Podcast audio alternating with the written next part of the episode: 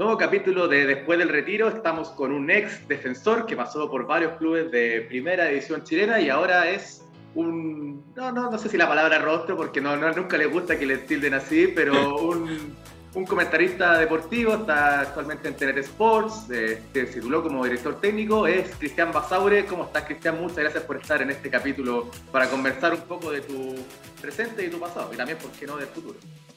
Hola Rodri, ¿cómo estás? Un gusto, un gusto estar contigo. Eh, feliz de, poder conversar de fútbol y todo lo que todo lo que precise, así que aquí estamos.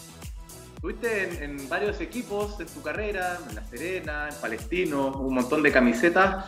Durante tu carrera como defensor, ¿tenías eh, visualizado qué harías después del, día que llegara el, final de, de tu carrera deportiva?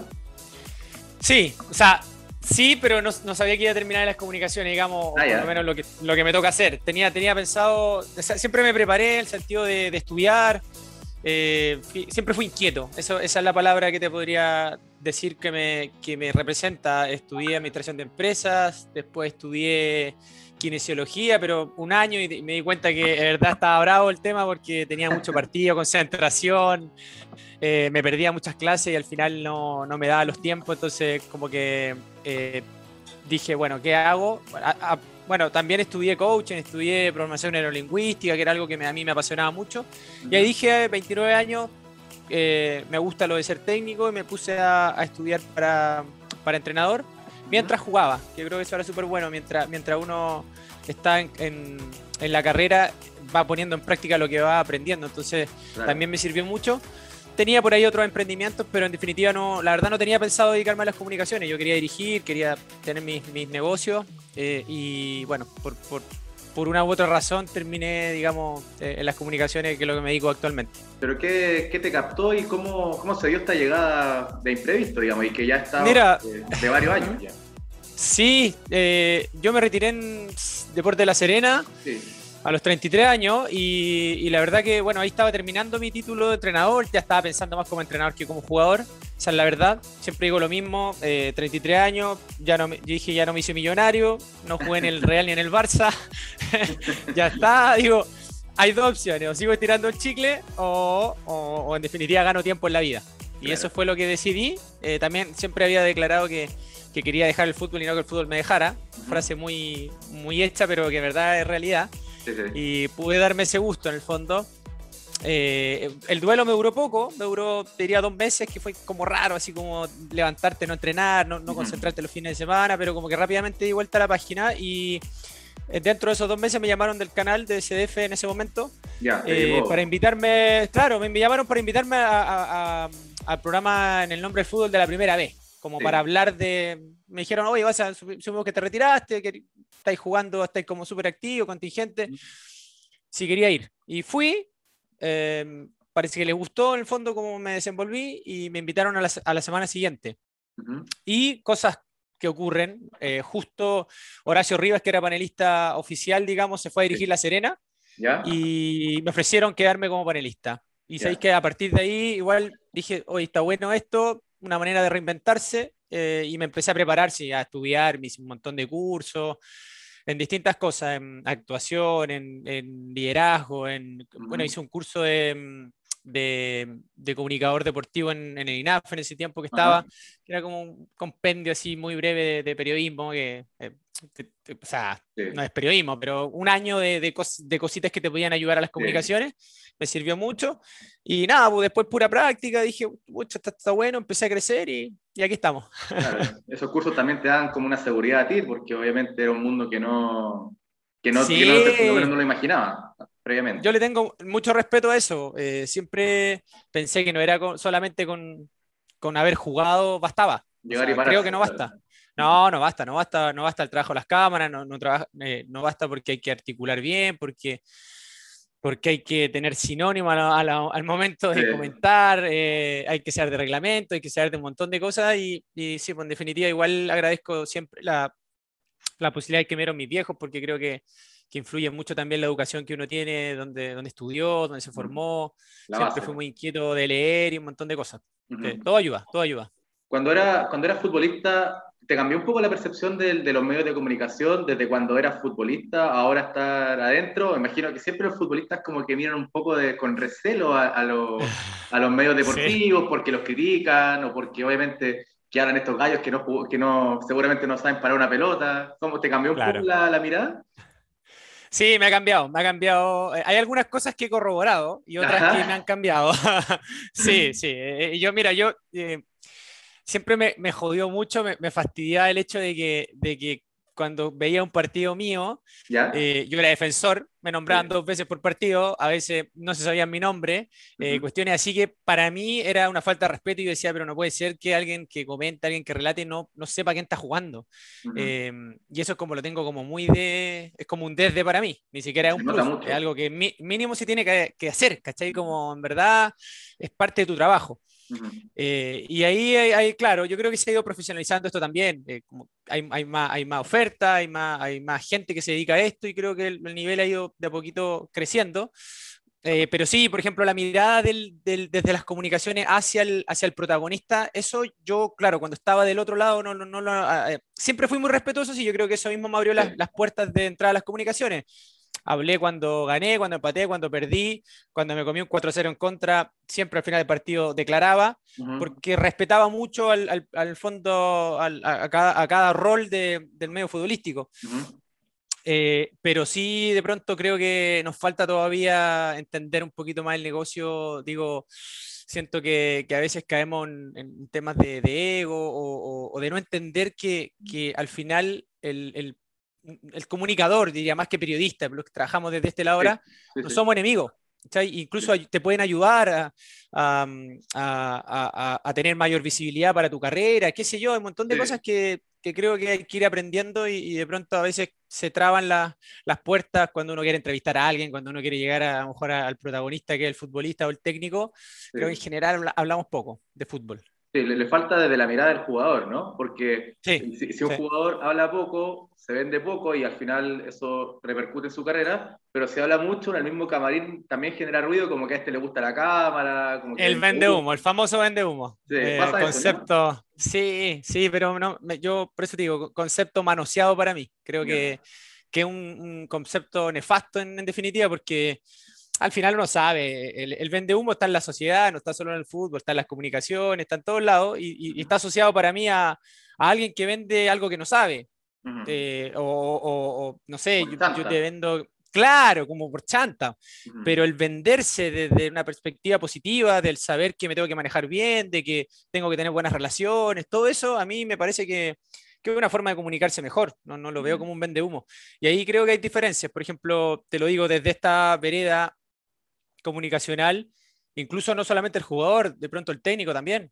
técnico eh, argentino, te pongo como ejemplo, pero te hablan, te conversan, eh, pueden estar últimos, colistas, pero te explican y de, pronto el, yo creo que el chileno se está abriendo, no, no quiero encasillarlo porque sí hay técnicos que hablan, pero en general hay como una tendencia más a la... Tiene que ver con la idiosincrasia, somos a lo mejor más tímidos, más, no sé, otra cultura también, no, no la cuestiono, sino que creo que hay que empezar a, a agarrar cositas que son importantes. Sí, muy, muy del que dirán para mí un poco, que siempre prefiere no quemarse con alguna palabra en vez de como que generar un poco de ruido. Es que si uno, de repente, sobre todo el futbolista, se siente mejor más guardadito que... Eh, claro, es verdad. En, sí, zona de es verdad.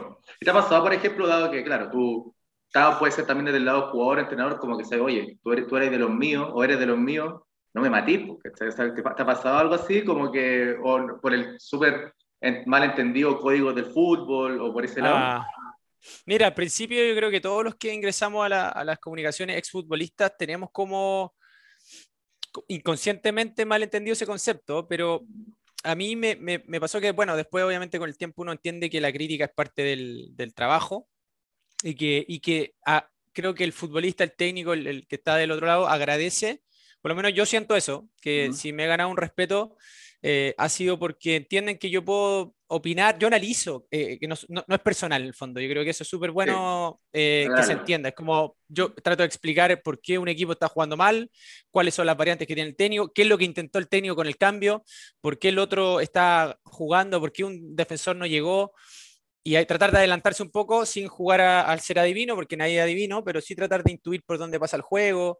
Eh, si hay, obviamente, que actitudes que, que no están acorde, tendré que dar mi opinión desde mi perspectiva, pero hasta ahí llego. O sea, le he comentado partidos a ex compañeros que, o sea, de hecho todavía tengo amigos ahí, pero que si juega mal tengo que decirlo, si es que no hizo un buen partido lo sacaron, no voy a decir fue extraordinario lo que hizo, y creo que eso se, se traspasa, yo creo que la, gente lo, lo, entiende así cuando hay una buena intención detrás y que en el fondo es parte del, del trabajo, ¿no? Claro, va mucho también en la forma en que se dicen las cosas y también... Totalmente. porque de lo mismo que hablábamos antes, hay, entonces hay, hay seres humanos sensibles quizá y los futbolistas en ese sentido, ¿no? Sin duda, o sea, el futbolista es especial. somos especiales. Yo estoy inactivo, pero juego fútbol toda mi vida. Sí, somos especiales, entonces yo creo que a lo mejor esa, esa sensibilidad que, que, tengo al haber estado adentro, entiendo cómo a lo mejor poder llegar con un mensaje, decir lo mismo, pero de otra forma. Si al final no se trata de quedar bien con todos o, o, decir cosas que, que, no van acorde con la realidad. Eh, insisto, yo no puedo decir eh, que, o, por ejemplo la elección del jugador, cuestiones así. Yo me voy siempre por mí, porque al final dentro de la objetividad siempre hay una subjetividad. Absolutamente. Eh, elijo, elijo de, al, que yo creo que hizo un buen trabajo y no necesariamente al que hizo el gol, o el que se pegó un error y fue, terminó un gol en contra, tampoco es el peor, a lo mejor hizo un gran partido. Eh, que me habla más. No, no, ahí trato de, no, no, tampoco. O el más buena onda. De hecho, de repente me pasa así, porque tengo ex compañero y me dice, oye, pasa, méteme ficha. Y así que. Yo, y le digo así, claro, yo digo, pero weón, a mérito. O sea, de verdad, le digo así, oye, weón, pero a mérito. Si dais tres pases malos, no te voy a bancar, imposible. Y, en el fondo lo entienden como buena onda. Pero, pero sí, eh, eh, trato de verdad de separarme de, de, de, O sea, como que, como que ya asumí un rol hace rato entonces, cuando entra, eh, suena el silbato y yo estoy en la transmisión, nada, me, separo de cualquier eh, emoción o cualquier buena onda que pueda tener con, o, al revés, a lo mejor discrepo mucho como es una persona, pero no por eso no voy a opinar bien si es que juega bien. O sea, ahí trato de ser lo más objetivo posible. Claro. Em, y bueno, ya dijiste que te has eh, retirado pensando en ser el director técnico. ¿Está ese bichito todavía o ya te quedó gustando el, el, la tele? en las comunicaciones. Sí. Pucha, no, el bichito está, el bichito está. Eh, yo creo que uno mientras más recursos tenga, profesionales y humanos, eh, más opciones tiene para la vida. Eh, me gusta bastante también la, gerencia deportiva, la administración deportiva. Estoy como capacitándome en eso, porque en definitiva uno no sabe por dónde va el rumbo. O sea, creo que, hay que tener distintos caminos. Siempre me ha tirado mucho la cancha de hecho, creo que me he ganado ese espacio táctico eh, también en las comunicaciones porque me, apasiona, me gusta mucho, estudio, veo, analizo. Eh, sin embargo, eh, es una decisión no, menor, o sea, porque al final uno es como una contradicción, vas construyendo algo que se va fortaleciendo en un lado, dejar, dejarlo no es fácil, uno tiene que poner muchas cosas en la balanza, no sé en verdad si voy a estar mucho tiempo más acá, si voy a ir a dirigir, si me va a tocar a lo mejor estar en, otro, en otro rol en alguna institución deportiva, pero, pero digo que es complejo por, la vulnerabilidad hoy del, cargo de, técnico. Siento que hay, muchas cosas que a veces me cuesta entender, eh, el tema de, la representación, el tema de es todo tan desechable y de pronto no está supeditado solamente a tu capacidad. O sea, no es que uno tenga temor de ir a dirigir, pero también uno tiene que poner muchas cosas en la, en la balanza y, tampoco es quemarse a lo bonzo. O sea, mm. eh, todos tenemos familia, planes, proyectos y, y, bueno, eh, en definitiva, eso es como que uno va como tanteando, voy, voy como avanzando. Mientras esté acá, trato de capacitarme aquí, estoy metido en el fútbol todos los días porque veo muchísimo y analizo, entonces ahí, ahí voy viendo, voy, voy evaluando en verdad. Porque es difícil entrar, o sea, ya como ser primer entrenador, o sea, entrenador de un fútbol competitivo por primera vez, o tiene que ser una muy buena apuesta, o tiene que tener, o tienes que tener alguna historia dentro del club mismo que te... Que claro, que, que, tal cual algún, algún equipo donde yo haya jugado y me digan, ya sabes qué pasa, eh, te queremos, ven, vente a dirigir y que sea muy buena la propuesta y claramente uno lo pensaría. Eh, ojo, no he desechado, eh, me, han tratado de, de inducir a, dirigir también como segundo entrenador o que sea parte de un cuerpo técnico, que tampoco no lo veo como una mala opción, pero también veo quién, quién es el primero.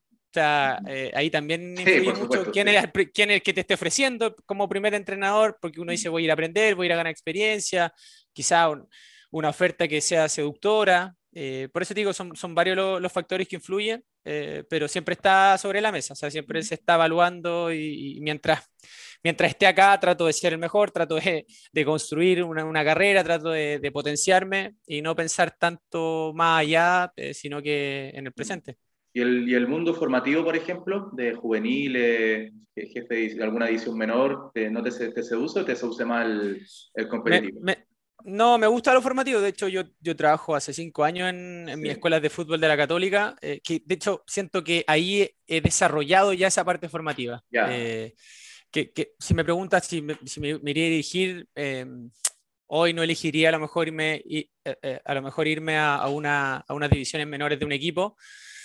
Me gusta la competencia y porque siento que eso igual lo he desarrollado ya, como que ya llevo tiempo trabajando en la formación. Si, si bien no es cadete, eh, son mi escuela y estoy en, todo, o sea, en la metodología de entrenamiento, en la relación con los niños, con los apoderados, entonces como que siento que es, esa, esa faceta ya está más o menos desarrollada.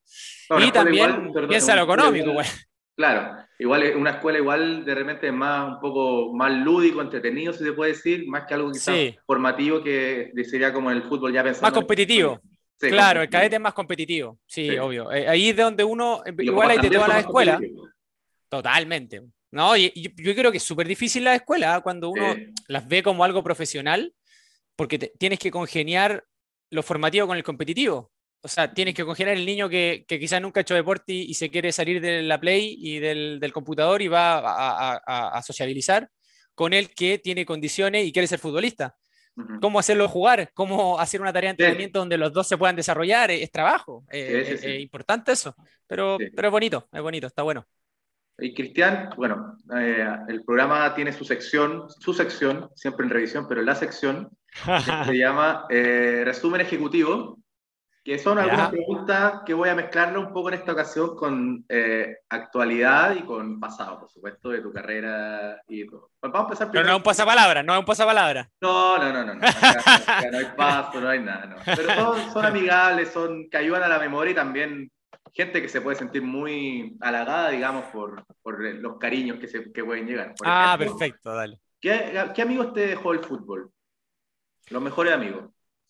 Uh, mira, gracias a Dios tengo varios. Eh, el primero que se viene a la cabeza es el, Tito Bichara, obviamente, mi, amigo de hermano, amigo de la casa, eh, Leito Monge, Guito Rivarola, que no lo veo hace tiempo, en verdad, pero, pero es de uno, lo quiero mucho, de, de, mis buenos amigos que dejó el fútbol.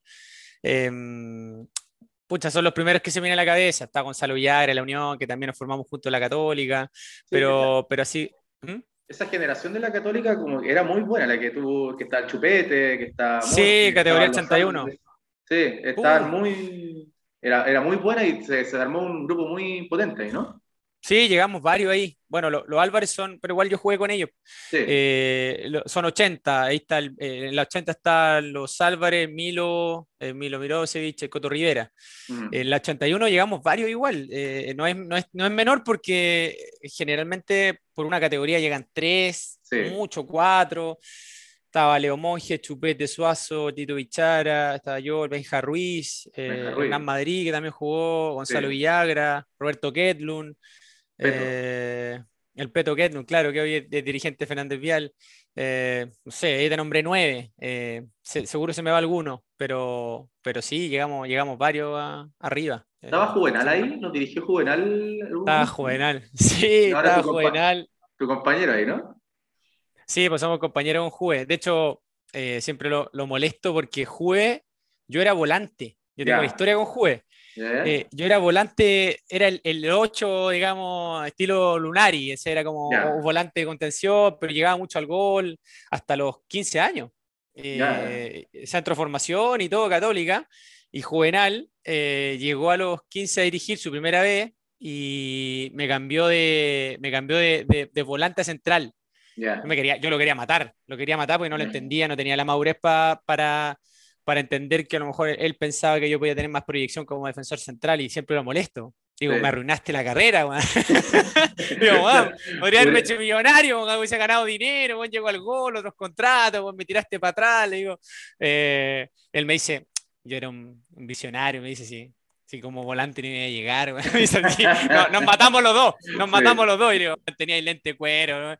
Pero no, bien, o sea, muy buena onda. De hecho, de hecho, fui su capitán a los 15 años y todo. Y ahora imagínate, pues, con, con Juve somos compañeros. Me imagino que como entrenador, sobre todo de juveniles, de haber sido jodido y con un peso en la católica además, de haber sido jodido, jodido, ¿no? No, eh, tenía, tenía su genio, pero con nosotros se iba súper bien. Eh, siempre tuvo, siempre tuvo carácter, pues sí, en definitiva también eso le permitió llegar a la selección chilena, un tipo bien preparado y yo creo que para los tiempos que se veían ahí, cuando él empezó a dirigir, eh, también era innovador. Bueno, mm. hacía cosas que se pasaba a lo mejor, por eso le decían perro verde. Claro. Pero, pero no, no, muy buena onda, le, tengo mucho cariño a Juve. Claro, quizás demasiado innovador a veces. Demasiado, exceso. Tal cual. Em, ¿Qué es el, técnico que más te, dejó en tu carrera? Eh, Juan Antonio Pizzi. Juan Antonio Pizzi. Eh, uh, tremendo liderazgo, consecuencia, eh, liderazgo en todo su, su esplendor para mí, muy preocupado del que no juega, en los mismos eh, entrenamientos, la misma forma de tratar a cualquiera, eh, muy solidario, eh, pero ¿sabes qué? Lo que más destaco su, su capacidad para mantenerte alerta. O sea, un tipo que es una relación cercana, lejana. Ya. Sensación de que oh, si me confío, me saca, pero también puedo acercarme a conversar. Es una, creo, que, es, creo que es la mejor forma. Sí, creo que es la mejor forma para mí, por lo menos, de, poder, de poder eh, dirigir. Es tener buena relación, pero sin exceso, digamos, porque a lo mejor el futbolista puede confundirse. Mm, ahí lo tuviste en el, en el Chavo, ¿no? Lo tuve en Morning, sí. Gran campaña esa del 2009. Claro, fue como rara esa llegada porque, claro, era un nombre súper que jugó en el Barcelona, súper conocido. De repente verlo en el Chavo fue ustedes como, cuando lo vieron a él, imagino que bien vestido, con un, no creas, ¿No? creas. ¿No? No, porque llegó con buzo. O sea, mira, así ah, fue. Esta fue sí. Estábamos nosotros, se había ido el Pepe Basualdo a, la U, se había ido Esteban a Colo Colo, paré. Y ahí todos dijeron, ah, el Chaco ya fue, van a descender, van a pelear el descenso. Y estuvimos como 10 días entrenando, solo con, no me acuerdo quién estaba interino, con un PF. Porque justo Ferran se había ido también con... No, pues se había ido con Basualdo a la U. Verdad, verdad. Eh, y bueno, estábamos ahí eh, y de pronto dicen, no, llega, llega Pisi. Y todos como, Pisi, uff, qué gran nombre, llega Pisi. Obviamente yo lo conocía. Y estábamos entrenando y llegó un día directo al entrenamiento. O sea, estábamos empezando el calentamiento y él llega con bus. Y dijeron, no, lo van a buscar al aeropuerto ahora y llega. Llegó, mm, cinco minutos, listo, a entrenar. Eh, parece que estaba Mauro Pozo. El Mauro Pozo estaba. Sí, Mauro Pozo estaba. Y directo a entrenar, qué sé yo, hicimos práctica de fútbol, jugamos mucho rato para que él nos conociera. Y, al final del entrenamiento dio como ciertas directrices y, nos explicó que él, por ejemplo, necesitaba tres capitanes y que esos tres capitanes no era garantía de que fueran titulares, pero que a él le gustaba que los capitanes los eligieran los, mismos compañeros. Eh, y nosotros ya habíamos hecho ese trabajo cuando se fue Esteban, nosotros habíamos elegido tres capitanes, que siempre me siento muy orgulloso porque yo, después de que fue Pared, fui el capitán de ese equipo. Y estaba, eh, estaba Felipe Díaz, me acuerdo que era el tercero, estaba eh, Diego Rivarola el segundo y yo era el, primer capitán. Y me, me, dejó hablar, o sea, me dijo ya, Cristian, quédate. Conversamos, diría media hora, me comió la cabeza, me, quería, quería trancar con la cabeza porque tipo te convence, te convence mal. Y más o menos lo que, para que lo contextualizara de, de lo que era el club, igual él venía, eh, no, no, entendía mucho, no, venía como a a, renacer su carrera porque no le había ido muy bien, había tenido un par de pasos fallidos ahí. Y bueno, fueron seis meses, fueron seis meses, pero, o sea, por ejemplo, él fue y peleó premios por nosotros, eh, un tipo muy, muy, con mucho carácter y muy jugado por su futbolista. Yo tengo la mejor impresión de él, eh, tengo, diría que amistad, em, y para mí es el mejor técnico que tuve. Mira, mira, porque claro, ahora, ahora la, no la ido muy bien, pero también hay que tener en cuenta que, un, que para el nivel del Thiago parte en ese en, otro nivel. O sea, era... No, y después fue criticado por, pero evidentemente bueno, se clasificó al Mundial, que quedaste fuera por diferencia de goles. Y sí, puede, puede ser, pero en definitiva yo me quedo con, claro, con el entrenador que conocí en la interna y, ahí eh, un tipo, no, un tipo muy buen entrenador. Qué bueno. Y el compañero de televisión con el que más ha aprendido, que más, oye, este gallo, entre que cacha, entre que se maneja bien, entre que, entre que en verdad... Compañero de televisión, ah, qué buena pregunta. Eh... Chuta, a ver. Eh... Yo creo que Marcelito Muñoz, que es mi, es mi, hermano ahí en, en, en, las comunicaciones, mi mejor amigo, junto al Grillo también. Pero así como de, de aprender, creo que con el Marce me, me ha dado varios tips desde que yo llegué. Sí, cuando yo llegué, él fue como que de pronto me decía, mira, ojo acá, o, o, o, o, los encadenamientos de. Siempre me acuerdo cuando él me decía, cuando alguien te pregunta algo y no lo sepas, eh, ya te lo digo.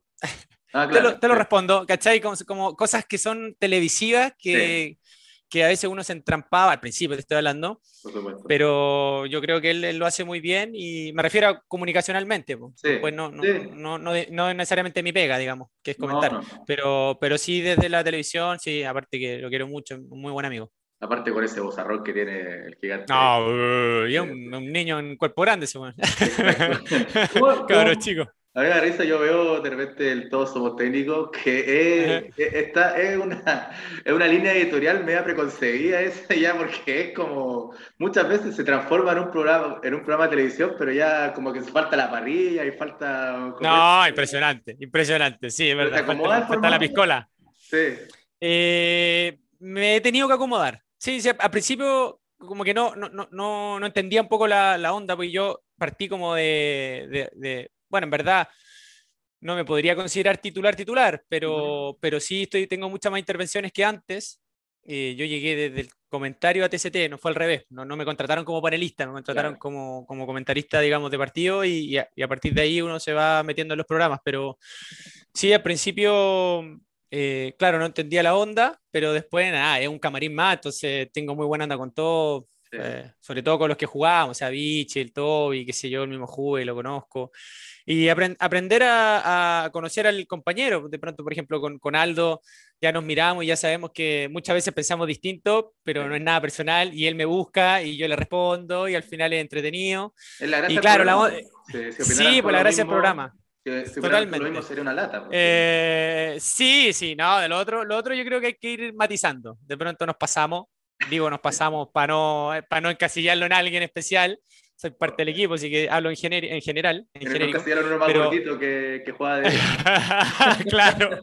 No, de repente, no, igual hay, hay, cosas que hay que ir como filtrando, ¿no? Uno no puede tirar las mismas bromas que como si estuviera en, en, un asado con amigos, pues estamos hablando de, de televisión y de, y de hecho hemos tenido algunos problemillas ahí con, con, con palabras mal interpretadas. O sea, por eso te digo, eh, eh, si bien es relajado, la gente lo sigue por lo mismo, porque le gusta también como la, la buena onda que nos generamos. Eh, el doble sentido tiene que tener un filtro, tiene que tener un, límite y, y, no tiene que ser constante. O sea, un poquito de esto, fútbol, un poquito de talla, fútbol, que Sí. Tiene que ir matizado. Yo creo que hemos ido encontrando ese equilibrio y, bueno, el programa en, en, rating le va bien. Así que eso también grafica lo, lo que te estoy diciendo. Claro, podríamos hacer un todos somos humoristas también para, digamos, claro, claro, por eso te digo. Eh hay que buscarle la vuelta, pues todos somos técnicos. Pero, pero sí, sí, se va aprendiendo en el camino. Perfecto. Cristian Basaure, ¿tiene algún equipo de sus amores? Eh, voy a hacer la diferencia entre hincha y simpatizante. Ya. Eh, no me considero hincha eh, de ningún club especial. Sí tengo mucho, mucho cariño. ¿Y por qué digo primero, hago la diferencia? La explico. Para mí el hincha, el hincha es el que te va a la cancha, el que tiene historia, el que ha vivido experiencia con su familia, el que viaja, el que sufre cuando pierde, el que puede llorar de emoción cuando gana. Ese para mí es el hincha. Y yo no, no me pasa con ningún equipo eso. Eh, soy simpatizante de la católica porque me formaron, de hecho por eso tengo la escuela de la católica, eh, porque creo que es una institución modelo, le tengo un cariño especial, estuve ocho años en la católica yo, entonces obviamente que le tengo un cariño especial, pero también le tengo un cariño especial, por ejemplo, a Fernández Vial, que fue mi primer equipo. Deporte La Serena, no sé qué me pasó con Serena, será mi vinculación familiar con la región, que también tuvimos un, o sea, yo soy muy respetado por la gente de La Serena, siendo que jugué un año y medio y que peleé el descenso. Mm. Pero, pero el peleé el descenso en un momento histórico casi de quiebra institucional, donde en vez de como eh, disminuir, a lo mejor porque hoy estos tipos vienen y pelean el descenso, fue como que la gente entendió que estábamos sacando el barco entre muy poquitos que habíamos jugado en primera y el resto eran muchos chicos de, de ahí, eh, que al final se, se, hizo un vínculo mayor, como que la gente me valora mucho y yo también le tengo mucho cariño a esa camiseta y no puedo olvidar la de Morning. Son, son como equipos que, que en el fondo me marcaron en mi carrera, pero sí te diría que, que, soy simpatizante de la Católica en primer lugar por, por porque estuve ocho años, me, me formaron como futbolista, eh, pero simpatizante, no, no hincha, por ese respeto que le tengo a la palabra hincha, en el fondo eso es. Antes, antes, de jugar en la Católica, no, no te, o sea, cuando niño, niño, no, no te tiraba ninguna camiseta por familiar, por cosas así. Colo Colo, eh, mi familia era, o sea, mis viejos, mi familia, los Basaures, digamos, de, de Coquimbo, son todos de Colo Colo. Siguen siendo todos de Colo Colo. Em, pero yo fui, entré muy chico, entonces tampoco alcancé a agarrar como un fanatismo acérrimo por Colo Colo. Siempre iba a la cancha, iba a ver Chile, iba a ver las, las jornadas dobles, triples que me llama mi papá al Estadio Nacional, que por cierto mi viejo ya no lo tengo, pero son los mejores recuerdos de infancia. Y, y después, nada, llegué a los 11, 12 años a la Católica, me fueron a buscar a, a mi colegio que jugaba en el hispanoamericano, y entonces ahí como que ya no, no, alcancé a agarrar un fanatismo tan importante por Colo Colo, era una cuestión familia, así como, ah, bueno, soy de Colo Colo porque mi familia es de Colo Colo, pero, pero después nada, eh, uno le, le, agarra el gusto también a, a, a, donde se va sintiendo cómodo y eso fue la, la UC. Claro, claro, comprendido. Sí, ahora y bueno, con los años uno se va poniendo un poco menos menos fanático, o sea, por lo menos la gente que va madurando, que es como media lógica, ¿no? eh, medio lo... No, y aparte por mi pega también, pues como eh, yo, si bien estoy más asociado a ciertas camisetas, tampoco es que tuve 10 años en un club, o 8 años en un club, o sea, en Católica sí, pero después pasé, nunca jugué más de dos años con una camiseta. En el Chago dos años, que sé yo, en Audax, que jugué poco porque me lesioné, en Palestino dos años, en Serena casi dos, en Magallanes dos, en Vial dos, ¿cachai? Como que eran ciclos así de, de dos años como mucho, y, y, y, entonces como que no, no tengo una vinculación tan, tan grande. Ahora, eso puede ser bueno, o sea, puede, puede no ser, ser no tan bueno, pero en definitiva por mi trabajo creo que es positivo, como sí. que asocia objetividad al fondo. Yo, sí, estoy, sí. estoy, asociado a una camiseta en especial. Sí, un hombre de pololeos cortos. En... claro, podríamos decirlo, el que sea abajo. es verdad, está bueno, está bueno. ¿El delantero que más te costó en tu carrera? El delantero que más me costó, eh, Lucas Barrios. Yeah. Un animal, un animal. Oh, en, en, su, en, Lucas Barrio en el mejor momento, digamos, de Lucas Barrio, antes que se fuera a Alemania, cuando rompió, 2008, 2009, 2008, sí. Ah, tremendo, tremendo. Eh, potencia, eh, no, no, te comía, te comía, aunque lo quisiera anticipar, por todos lados, era muy difícil de marcar. Eh, y el otro que me costó mucho, que ya estaba en su, su apogeo, digamos, estaba retirándose, pero que, que era imposible quitarle la pelota, era el Heidi el Heidi González, el Heidi González eh, cuando estaba en la Unión, lo marqué. Yeah. Era, era, era muy complicado, no te dejaba ver la pelota. Es tanto yeah. como, como la cubre y tenía, manejaba los dos perfiles que sí. ibas a adelantar, o sea, anticiparlo por la derecha, pum, te colocaba el culito. Y por el otro lado, pum, te cubría la pelota. Muy complicado de marcar, muy complicado de marcar. Eh, y marqué a grande, eh, pero claro, como se me viene el recuerdo de, de los que más me costó y, y, no porque subestima el resto, marqué a Vichy eh, fuerte, marqué a Marcelo Sala, marqué a Alexi, a Chupete, bueno, lo conocía de chico también, sí. pero así como de que me haya, lo haya sufrido, eh, esos dos, sobre todo Lucas Barrio, lo, lo pasé mal. ahí, ahí, te ganaba por potencia, ya, o sea, un, un es cambio que van, de... eh, sí, todo, el tipo fuerte arriba, eh, potencia, le echaba a correr, era difícil agarrarlo, te giraba, te definía, estaba aparte en estado de gracia, eh, eh, nunca fue tan técnico, pero en, eso, en esos tiempos, tipo, te pegaba de izquierda al ángulo, gol, o sea, le daba un metro, te sacaba un remate y te, te concretaba. Sí, fue, fue difícil. Y, y, y fíjate que te, te, doy como el asterisco, que, que quizás no, no, estaba jugando como delantero, pero hay otro que me lo sufrí mucho, que es Darío Conca. Yeah. Cuando yo jugaba, porque yo en Puerto Montt, bueno, en algunos clubes jugué como volante central. Yeah, yeah. Entonces me acuerdo de venir a jugar con Puerto Montt a San Carlos. Eh, el mejor momento Católica haber sido el 2000, o sea, de Conca, el 2005 sí, creo que fue. 2005. Sí, sí. Eh, era impresionante pero impresionante desde su velocidad mental. Mm. O sea, aunque tú quisieras anticiparlo, pum, I ibas y el tipo tres segundos antes ya tenía pensado. Tú, un toque. lo que. Impresionante, sí, sí, eh, eh, lo destaco por eso. Ahora que ya me dijiste el, el Tito Bichara de, de, amigo también y todo eso, ¿Cuál es la mejor historia de ese personaje? ¿Tenía alguna...? Oh, 200. 200, pero voy a tener que filtrar porque si no lo voy a matar, lo voy a liquidar. Hay algunas que se pueden contar, no se pueden contar. Una contable, una eh, contable. Del Tito. Eh... Qué lindo personaje. La primera es un acelerado, un acelerado, ansioso en las concentraciones. De hecho, imagínate que después jugábamos fútbol tenis juntos y concentrábamos también ahí. Eh, muy ansioso, acelerado, de repente la noche yo como que yo sentía que estaba haciendo ruido y lo miraba y estaba de espalda a mí, en su cama, pero, pero pensando, acelerado, respirando fuerte. Y yo decía, Juan, ¿estás durmiendo? No, no, Juan, ¿qué estoy pasando en el partido? Le digo, Juan, relájate, Juan, duerme. Pero así, un loco, un loco, un loco lindo. Eh, estudiamos juntos, imagínate, en la, en, también estudiamos para administración de empresas, ¿no? Si yo el título lo conozco a los 12 años. Claro. Eh, eh, tenemos un, un, lindo recuerdo de su, de su tata, eh, que siempre lo pedía. Lo pedía porque había habían series donde él no jugaba, no era tan titular, por no sé, la sub-15 o sub-14. Em, y el, y el, el, el Tata era, eh, bueno, obviamente de la colonia, tenía un bazarrón y gritaba en San Carlos. No, también, loco lindo, un viejo lindo, y gritaba todo San Carlos pongan a bichara, gritaban, escuchaban todos San Carlos a poquito. Y el Tito se ponía colorado, decía, así como que lo, hacía callar. Eh, no, maravilloso, maravilloso. Tenemos, tenemos una muy bonita que ahí me voy a incluir. Te voy a contar esa anécdota que es un poco más, más, más, cercana a estos tiempos. Eh, cuando yo estudié con el Tito Administración de Empresa, en, ahí en Apoquindo, eh, los dos solteros, ah, hay que decir esto. Hay que decir, los dos solteros, los dos solteros. Eh, estábamos en Palestino y estudiamos de noche, entonces teníamos una salida con un par de amigas. Me imagino. Y, y Tito, eh, yo le digo, no sé, pues terminamos a las 10. Y me dice, yo le digo, Juan, a, la, a, las 9 vienen, vienen para acá, anda, Juan, salgamos antes, inventemos algo, no sé, vámonos. Y el Tito, ya, Juan, ¿qué inventamos? Digo, puta, no sé, eh, reunión de premios ya, reunión de premios con los dirigentes a las 9 de la noche, una mentira terrible. Y, y, nos, esperaba, y nos esperaban, en, yo le dije, ya, espérennos en, hacer una pizza hut que había en la esquina de, de, no me acuerdo, era cerca de pasado escuela militar, cerca de la Pomanque. Ya, ya. Entonces, listo, a las 9 ahí, a las 9 ahí. Eh, y estábamos con un profe de matemática que era muy buena onda, de apellido Badani. Entonces nosotros con el Tito toda la actuación posible, así teléfono, Tito, no, todo bien, sí, hoy no, me llamaron los dirigentes, ah, uy, nos tenemos que ir, ya, dale, no, con el profe, así actuando mal.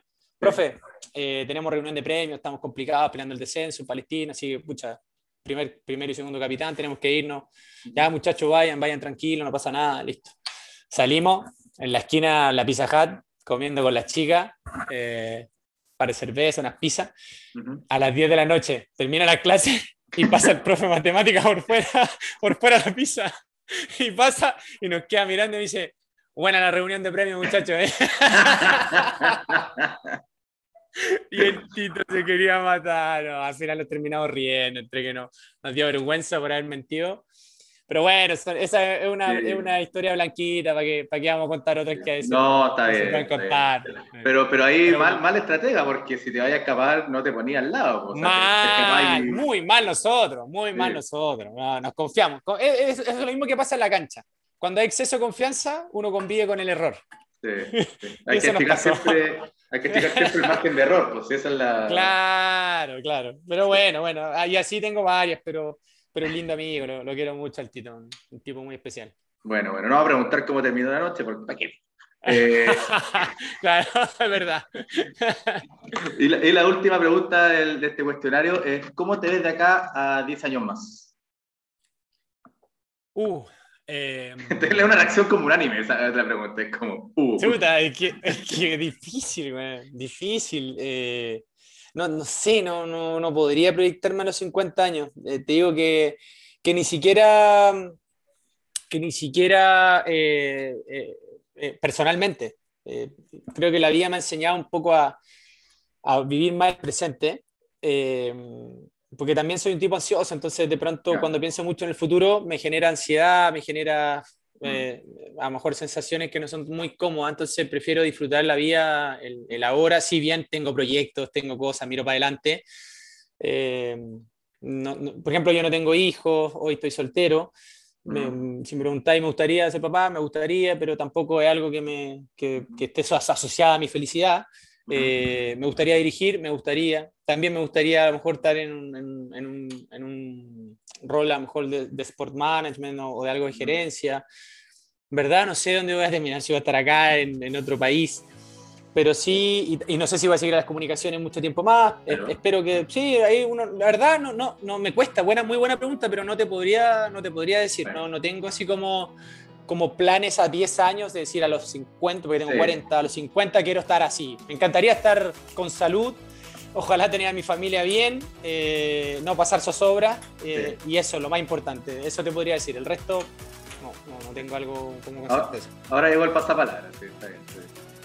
¿Ahora llega pasapalabra? No, ahora llegó el pasapalabra, como que ya pasaste palabra, pasaste a la pregunta final. Ahora está bien. Ah, dale, dale, dale. Sí, sí, está bien. Bueno, bueno, y está bien, soltero, bien, ¿no? Sí, sí, sí, no me quejo, no me quejo. Algo, hay, algo hay por ahí siempre. ¿Cae, más con la cámara o con el, en la cancha? yo creo, yo creo que con la cámara. ¿Con la cámara? En, mi, en mi caso, digamos, en mi caso. Si le preguntáis seguramente a, no sé, pues Alexis Sánchez cuando se retire te va a decir con la cancha, pero, pero yo, yo no, yo sí, claro, es que al, final el reconocimiento o la, o la valoración pública se ha dado más en las comunicaciones, pues yo, yo fui un futbolista, digamos que no, no jugué en equipo grande, hice mi carrera y me siento orgulloso por lo que logré, podría haber hecho más cosas, seguro, cometí errores también, pero, pero también la industria era distinta, hay muchas cosas que, que influyen y que, y que, ha cambiado el fútbol hoy, pero demasiado. Entonces, claro, la, eh, yo diría que cae más con, con la cámara, el micrófono. Bueno saberlo, bueno saberlo.